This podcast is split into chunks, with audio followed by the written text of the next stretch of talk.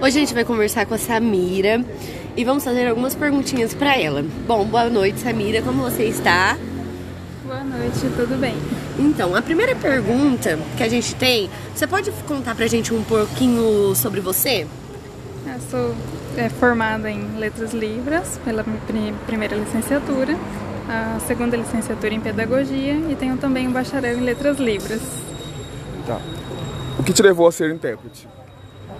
Situação que aconteceu há alguns anos, quando a minha irmã estudava ainda, estava no ensino médio, e entrou uma aluna surda na sala dela e ela não tinha intérprete. Então eu vi a necessidade de que tem um surdo ter um intérprete dentro de sala de aula. Tá. Muito legal, muito, muito nobre da sua parte isso. É, é, exemplo de onde você pode usar a sua, a sua formação, a sua profissão hoje em dia. Hoje em dia, no caso, eu posso em todos os lugares. Por exemplo, em lojas, quando eu chego, às vezes tem surdos sendo atendidos, as pessoas não entendem eles, eu posso fazer esse trabalho de acessibilidade. Nossa, muito legal.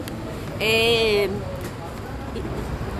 Quais suas metas com a sua licenciatura em Letras Libras, você pretende realizar alguma coisa futuramente?